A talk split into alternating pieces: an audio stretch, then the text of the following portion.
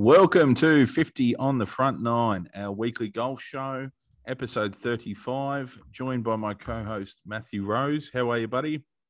Good, thank you, Shane. How are you? Very well, mate. Looking forward to seeing you this weekend. It is uh, my debut return to the Royal Richmond course. Looking forward to it after a little five week hiatus, officially uh, into the new location, mate. So I'm back in the right LGA.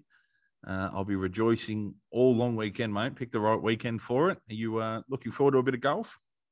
Yeah, looking forward to it's three days golf, just sort of a bit Mm. of bit of time off work, not not having to worry about anything else. Just Oh, sort of 100%, get mate. out and watch the grand final and just yeah, just hang out. Really, It'd be good. Ve- Very, very exciting. Thank you, as always, to our five major sponsors One Gold Disability, uh, MD Imaging, Limitless Plumbing, East Coast Fiber.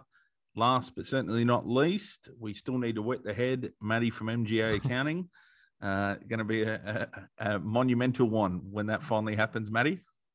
Yeah, I'm looking forward to it. I um still haven't been, still haven't obviously hadn't haven't had a chance to get around and you know sort of um see him and um, meet the little fella. So you know, I'm looking Mm. forward to being able to do that, which is great. And I'm sure obviously you know there's other people in their family that even you know haven't had the opportunity yet to meet Oh, for sure. their grandson or cousin or whoever it might be. So no, I'm looking forward to that. 100%, mate. Very exciting. This will be our second last uh, virtual podcast, mate. We're going to be back in front of each other soon, which is good. Uh, 11th.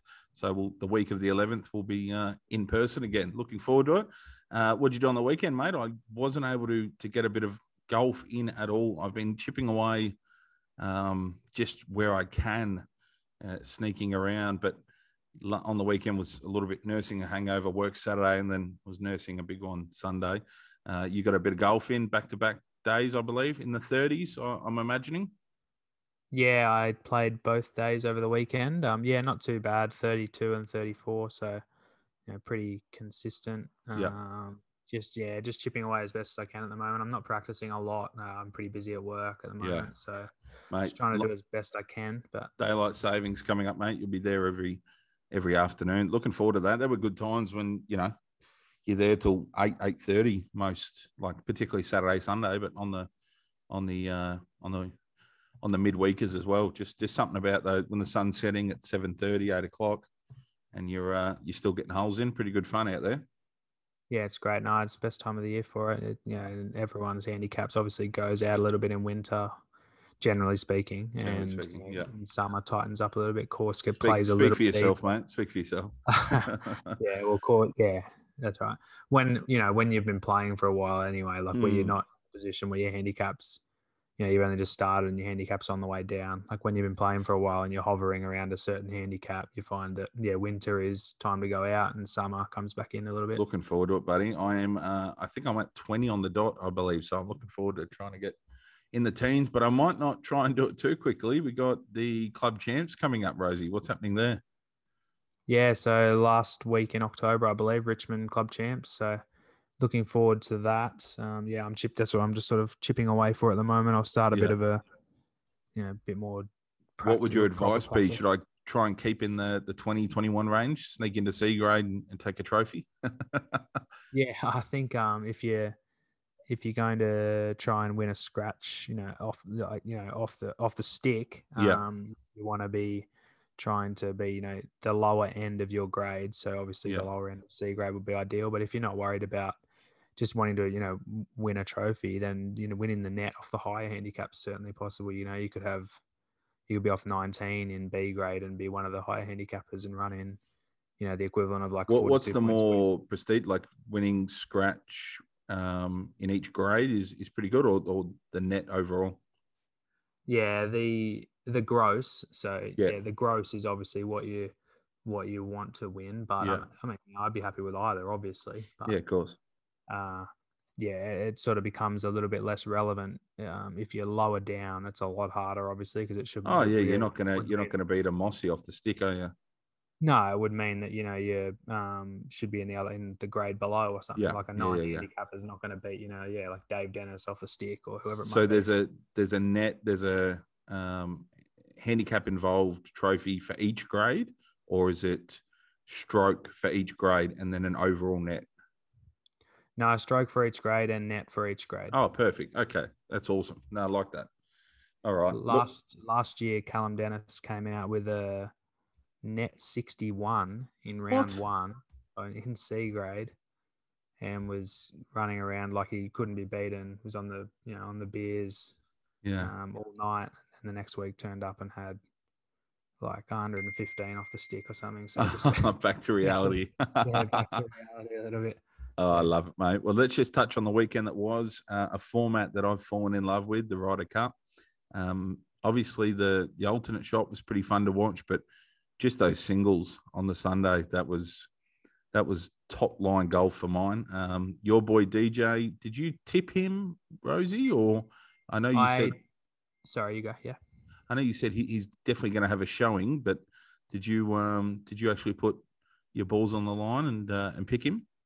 No, I didn't. I but I you know I did think that it was the sort of thing. It's I did think it was the sort of thing that could really spur him into a bit of form, and I, I hope it does because I'd like to see you know Jon Rahm's obviously still in ridiculous form too. Oh. I'd like to see he and DJ both going at it like week to week. It Yeah. would just be, be really exciting for golf. I think. Yeah, hundred percent. Rahm, he had a, a super solid tournament. He was the top uh, top European, I believe. Um, obviously, the home the home ground is a, is such a huge advantage that we haven't.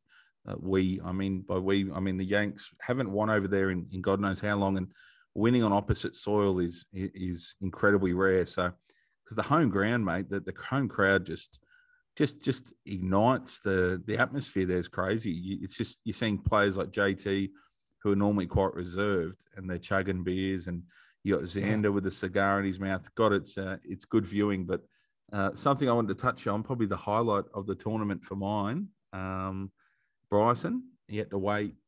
Uh, the, the crowd was about two hours early. They, they were obviously congregated on the on the first tee box in the grandstand there, and Bryson comes up, drives the green. I think it ended up being about three fifty one. Does that does that sound about right to you? Yeah, I think yeah, I think it was like, yeah, 360 odd or something like that. Yeah, it was three sixty two or something, and then two bounces before the green rolls on, and then equally more impressive, if not more, is a forty two footer uh, putt that drops in for eagle, just to set the tone for the day. So he obviously took the win, but mate, when he's when he's in form, he's one of the Yeah. more electric golfers on tour. Obviously, fun to watch, and it's just good to see that because the crowd have been heckling a bit with the whole Brooksy and and Koepka thing.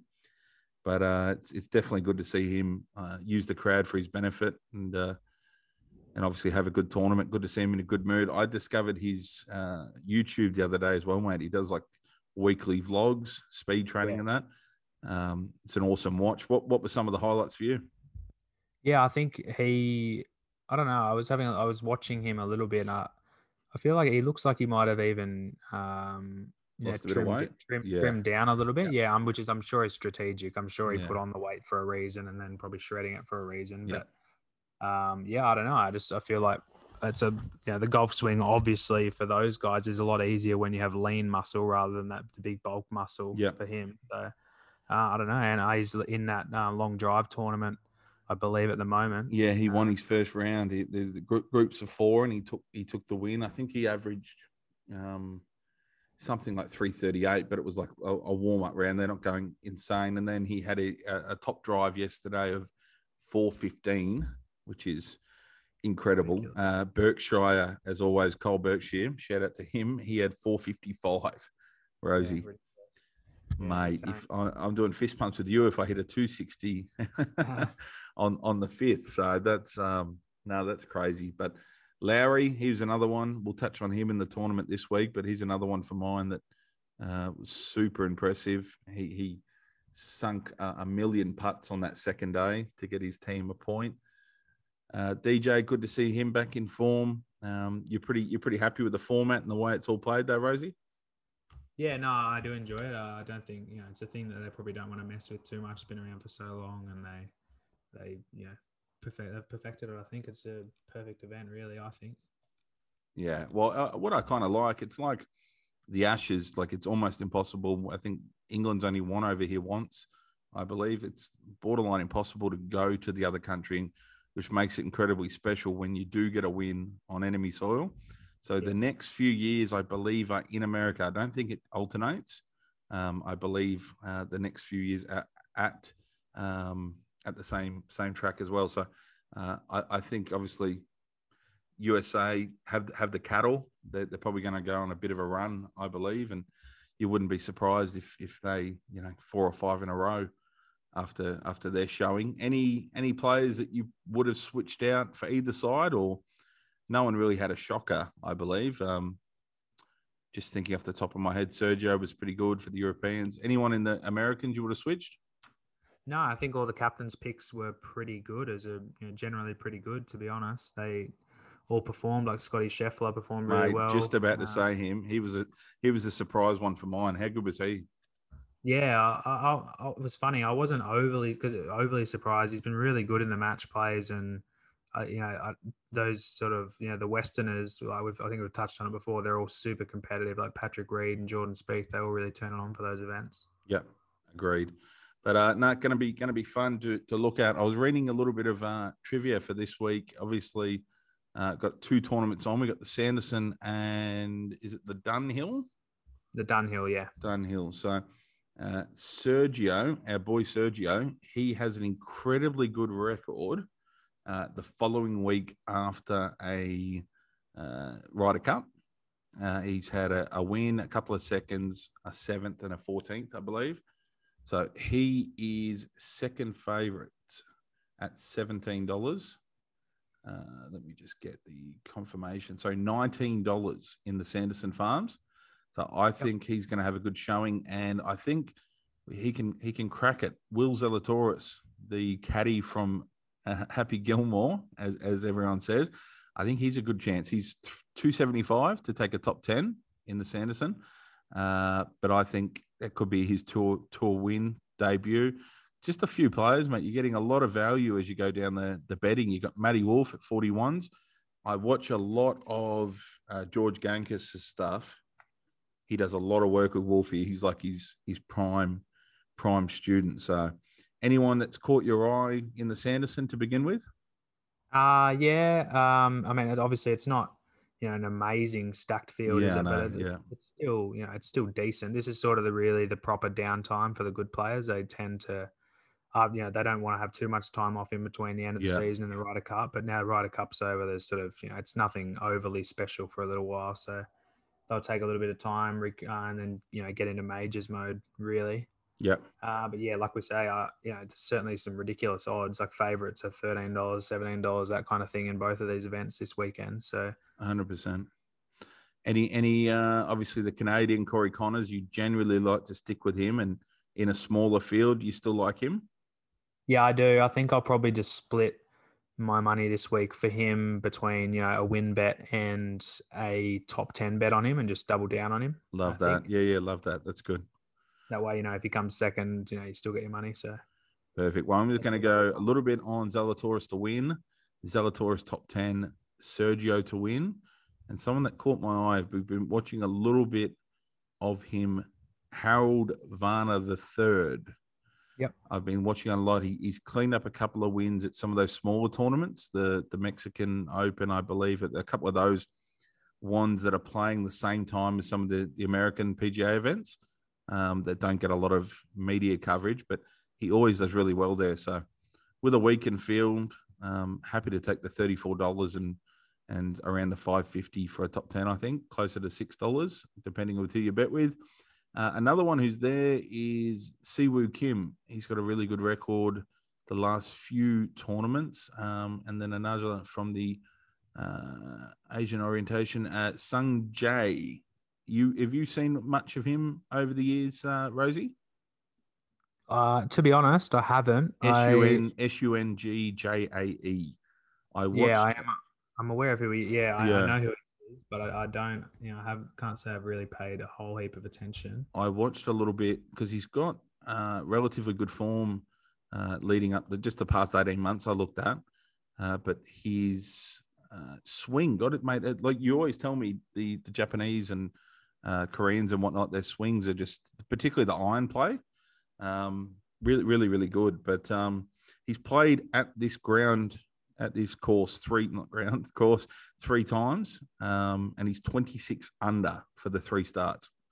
So he's um, had a couple of good time, good good uh, performances. I think he's made uh, nine or ten cuts in a row, which is pretty good as well. So um, definitely keep an eye on him. But I think Sergio bouncing back and and uh, Will Zalatoris as well. Keep an eye on him. Anyone you like in the Dunhill, mate? Obviously not the um, best field again, but at arguably the most famous golf course in the world, mate. St Andrews getting a shout out.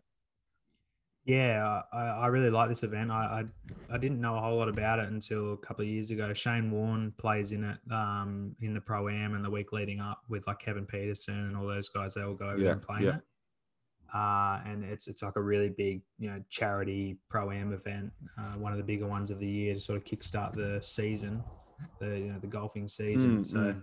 Uh, I do like it, and yeah, like we say, it's obviously you know arguably the most prestigious and famous golf course in the world. It's the one where everyone wants to win win an event there. Everyone wants to win the Open there. Uh, you know all those scenes back in the day of you know Jack Nicklaus and Arnold Palmer and stuff. Oh, mate. there.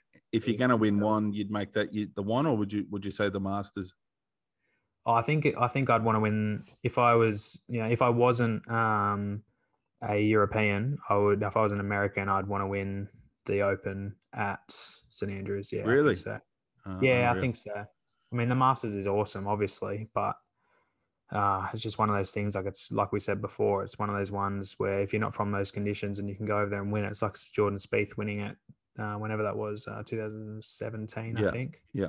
Uh, yeah, it's just such a big deal, and it, yeah, it's the hard, easily the hardest like major event to win. So Big fan, mate. Uh, in the betting, uh, I love. I, I harped on a little bit about him earlier, but Shane Lowry, mate, he's he's one of the more exciting golfers. He's one I could see uh, one day being a top top two to three golfer in the rankings, uh, being right up there in the FedEx Cup. Do you do you see that potential with him? Yeah, I do. I, d- I don't know if he plays enough events. I, I haven't really looked into it. I think I remember listening to something on on a podcast or maybe on Fox Sports that Yeah. he typically he sits out a lot of events. He sort of picks and he doesn't really play in all the events. And obviously, it's those guys that are backing up week to week and accumulating points regularly that Yeah. sort of get up there, isn't it? But yeah, I, I I think he's certainly good enough. He's very consistent.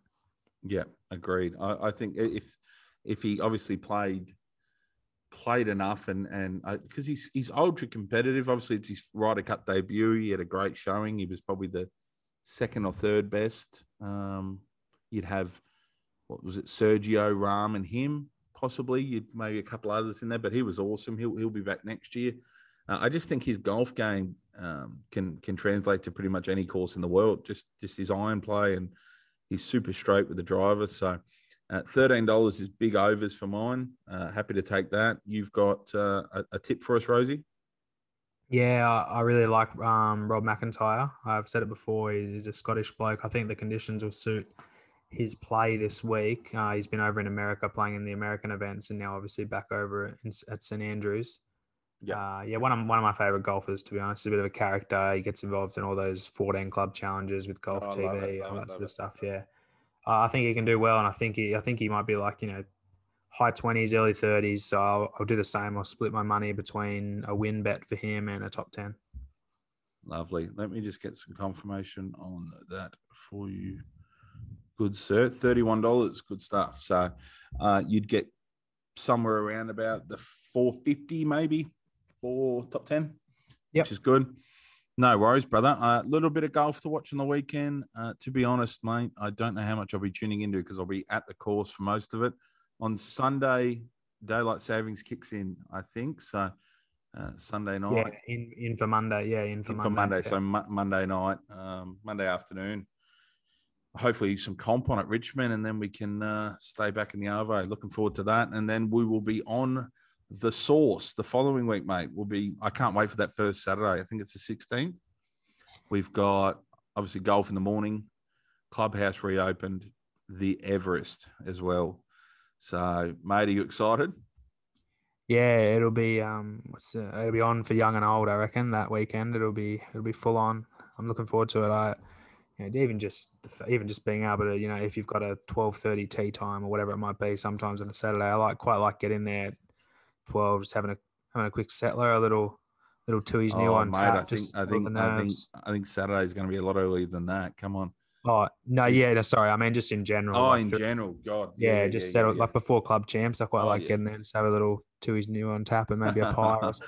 yeah, Just settle How- oh, the Villy. I haven't had a, a Villy's pie in God knows how long, mate. I can't wait. I can't wait. Um, yeah, but that's going to be good. We'll try to play around eight, be done by. We'll be in groups of four by then as well. So it'll be play eight thirty, done 12, 30, 1 o'clock, uh, clubhouse, and then RGs for the Everest. Yeah, I did hear something about groups of four. I thought I heard that maybe it'll be staying groups of two for a while until they sort out vaccinated versus unvaccinated. I believe. Well, unvaccinated can't uh, can't play from the eleventh. Yeah. Oh, is that right? Is it? Yeah. Yeah, okay. from the 11th. just- yeah. I don't know. I was speaking to Rob and he was saying, yeah, I'm not sure. I'm, I'm Yeah, because they can't. That's what they reckon. Not not something I'd advocate for, but that's what they reckon. They reckon because they can't differentiate between once you're kind of at the ground, kind of thing. You know, you're pretty easy to bounce between. You play your holes. You, you can sit outside. You know what I mean? It's pretty hard for them to keep track of who's who's vaccinated or not. So, the email they sent out. Email they sent out last week said you um, can't play or enter the clubhouse. So a bit extreme, but we'll see. Like it's going to be an interesting week that first one, mate, just with all the rules that they're trying to enforce. Yeah, it will. Um, anyway, I guess we won't be seeing Harry around or anything. uh, Uh, yeah, probably a, probably a good thing. to uh, I won't be seeing. Uh, uh, won't be seeing Adam, mate. More like it. Your mate. Yeah, You're a big fan of yeah, right. Yeah, I love him. Yeah, no, they better they better have a big one this weekend at the golf course. Spend their whole bloody day there. Sunday, Sunday, we're all coming down. So um, good to chat to you, buddy. This will be. I'm looking forward to not being over virtual. Um, we can do it face to face, have a few beers. Uh, we're going to ramp up the guests. It's been a little dormant with um, the on field, on course. I keep saying field, on course uh, media and whatnot. So I'm going to be doing, and Rosie will be doing a, a lot of that. So hopefully do some vlogs and just just some encore stuff, mate. Just some chipping, some putting, and um, just play some holes. We'll see a lot of characters at the at the course and um, play some uh, play that treacherous 14th hole, mate. And got to get the sponsors out there. So a big end of year, back into groups of four, back on the course, um, and I'll be back on the course from Saturday. So I'll see you then, Matty. No worries, mate. Yeah, I'm looking forward to it. I'm I'm trying to tee up Matt potentially for next weekend. We can uh, have a bit of a chat with him next weekend, just in general, just about you know life and whatnot. Yeah, we bring get him, get him get him on the show. No, it'd be good. 'cause, Um, we may need to get all the sponsors on at some point. So Yeah, of course. got a little bit of free time now with shit. no working. So Shout, shout out to one of our favourite people, mate, the father of the Peters clan. Uh, first Eagle on the weekend. Yeah, he did. Yeah, he, um, Talk us through it. What happened? uh, we were playing. Uh, we were playing in a. I suppose it, it was allowed, but it's not. Maybe it's frowned. Like it's still a little bit frowned upon playing in more than a group of two at the club, just because it hasn't been officially announced yet. So Yeah, I but just- they're Arch and him from the same household. You get away with that. Yeah, I agree. But anyway, yeah, it's just so we just sort of did the right thing and split up. I was walking up the fairway ahead of them. I hit into the green. I was just walking up just so it looked like we weren't playing together. And yeah, I, would, I was up right up near the green and he hit his shot in and it sort of hit this edge of the bunker kind of thing, but on the green and then just took a hard left and just went went in for eagle for the Oh, solo. And mate, God, that sponge was high, mate. The, the ball was popping out the top. Yeah, I know. Yeah, he be would have able to, if it popped out, he would have been able to claim it anyway. They'll be getting some. Mate, you'll see some scores drop when the sponges are gone. yeah, that's right. No more spongies. All right, brother. I'll it. see you on Saturday. Thank you for tuning in. And we have our little spring pack coming in October. That's the most I'm looking forward to, mate. Look forward to getting my hands on that hat and some other goodies. Uh, October still looking uh, promising, Matthew. Yeah, yeah, as far as I know, mate. Yeah, I- Awesome. I, suppose everyone will know when we know, everybody will know. So looking Yeah, forward to it as well.